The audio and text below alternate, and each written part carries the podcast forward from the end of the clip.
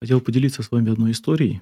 Совсем недавно на Ютубе я увидел ролик очень уважаемого священника, миссионера и апологета, который приводил пример недостойного причащения святых христовых тайн. Его подписчики в Инстаграме задали ему вопрос, знает ли он такой пример. Он вспомнил и ответил, что, что знает. Он рассказал о молодом человеке, который пришел к нему на исповедь и исповедовался в очень тяжком грехе. Этот грех, по-видимому, он не готов был оставить. Да? Но на исповеди, поскольку сам факт греха был, он об этом сказал.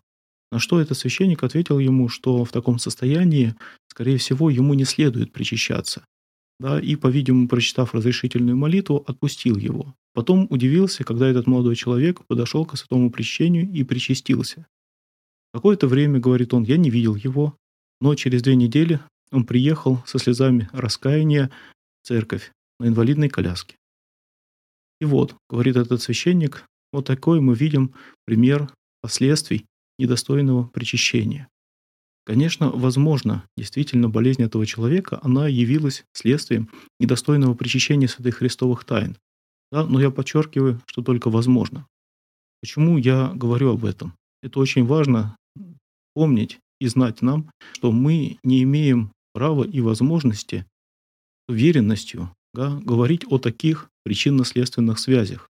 Это относится к духовной стороне нашей жизни, да, и только Господь знает, что появилось причиной его болезни. А, и как пример, да, я могу вспомнить историю о слепорожденном человеке, который просил Господа, чтобы он исцелил его.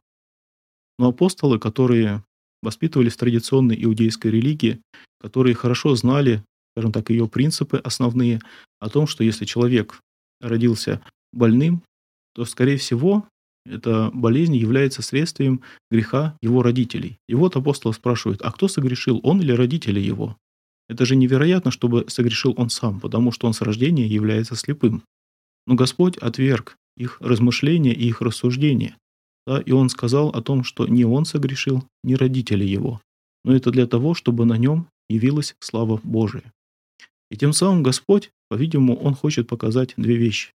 Во-первых, что мы не имеем права и возможности да, судить о человеке да, по тому состоянию, в котором он находится. Да, является ли это его состояние следствием греха или нет. Да, как сказано в Ветхом Завете, да, что мои пути, пути Господни, они далеко отстоят от путей ваших, путей человеческих.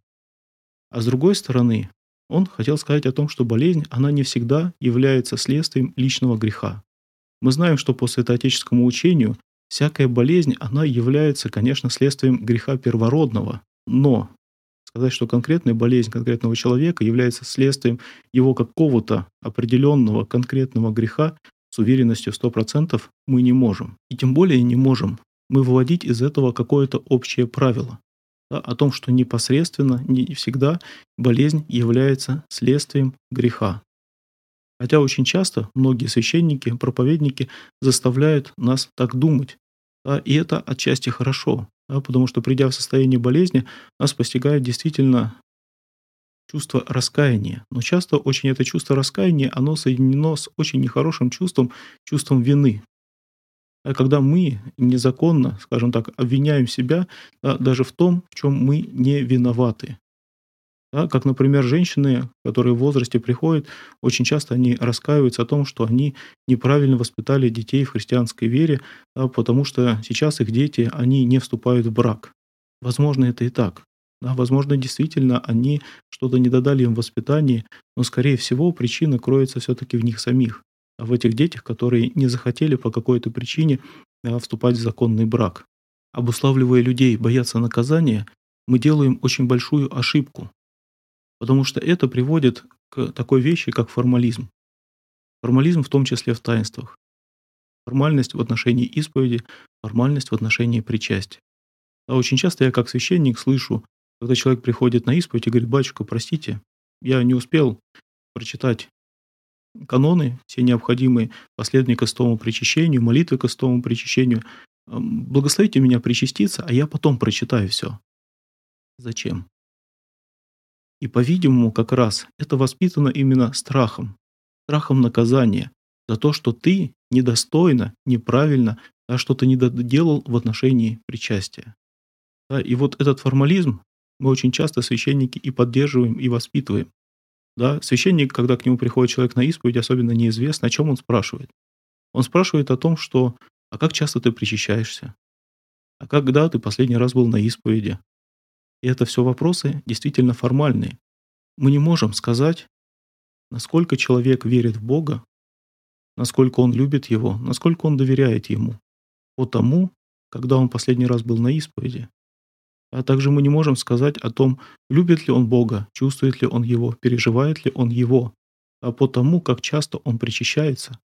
Потому что еженедельное причащение в воскресный день для него может оставаться всего лишь формальностью, потому что он также может бояться и говорить, а если я не причащусь раз в месяц или раз в неделю, а меня постигнет какая-то неудача, меня постигнет какое-то наказание Божие. И вот этот вот формализм, да, который отчасти воспитываем и мы, священники в людях, он крайне губителен для человека. Он крайне губителен для его собственной веры. И наша задача прежде всего осознать этот формализм в подходе к исповеди, к причастию, к другим таинствам, в подходе к молитвам. Молитвам утренним и вечерним, которые мы также часто совершаем формально. И в нас формируется чувство вины, когда мы их по каким-то причинам не совершаем, и мы хотим утром вычитать и вечерние молитвы, и утренние, чтобы соблюсти канон, соблюсти правила. И таким образом у нас воспитывается страх. И это отнюдь не страх Божий. Это страх наказания. Это страх наказания за какую-то ошибку, которую мы совершили.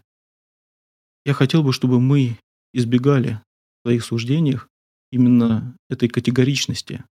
Я хотел бы, чтобы мы не говорили о своих близких, если вдруг их постигло какое-то несчастье, что вот, это тебе по грехам, да, ты праведно наказываешься Богом. Такое мы можем сказать и должны говорить только самим себе, да, а не в проповедях, в общественных рассуждениях. И заботьтесь друг о друге. Любите Бога, не огорчайте Его и ваших наставников своими грехами.